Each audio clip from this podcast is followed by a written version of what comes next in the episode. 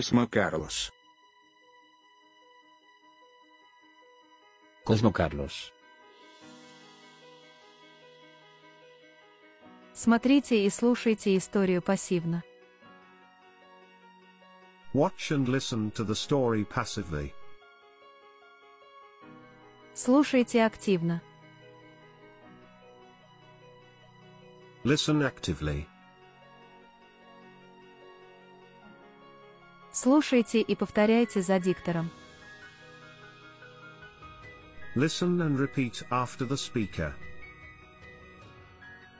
Привет. Меня зовут Карлос.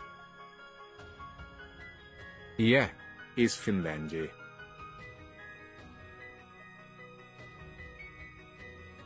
Мой папа испанец.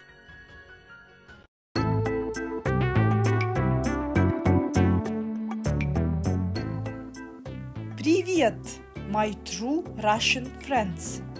Your show time starts now. Listen to the questions and choose the correct answers. Check your answers. Good luck. Удачи! Listen to the question and choose a correct answer. Как его зовут? Карл, Карлос. The correct answer is Его зовут Карлос. Listen to the question and choose a correct answer. Откуда Карлос? Из Испании? Из Финляндии?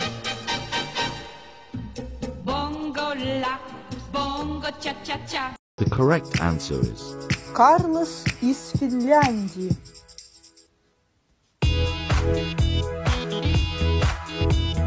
Listen to the question and choose a correct answer. Кто его папа по национальности? Испанец, фин. The correct answer is Его папа испанец.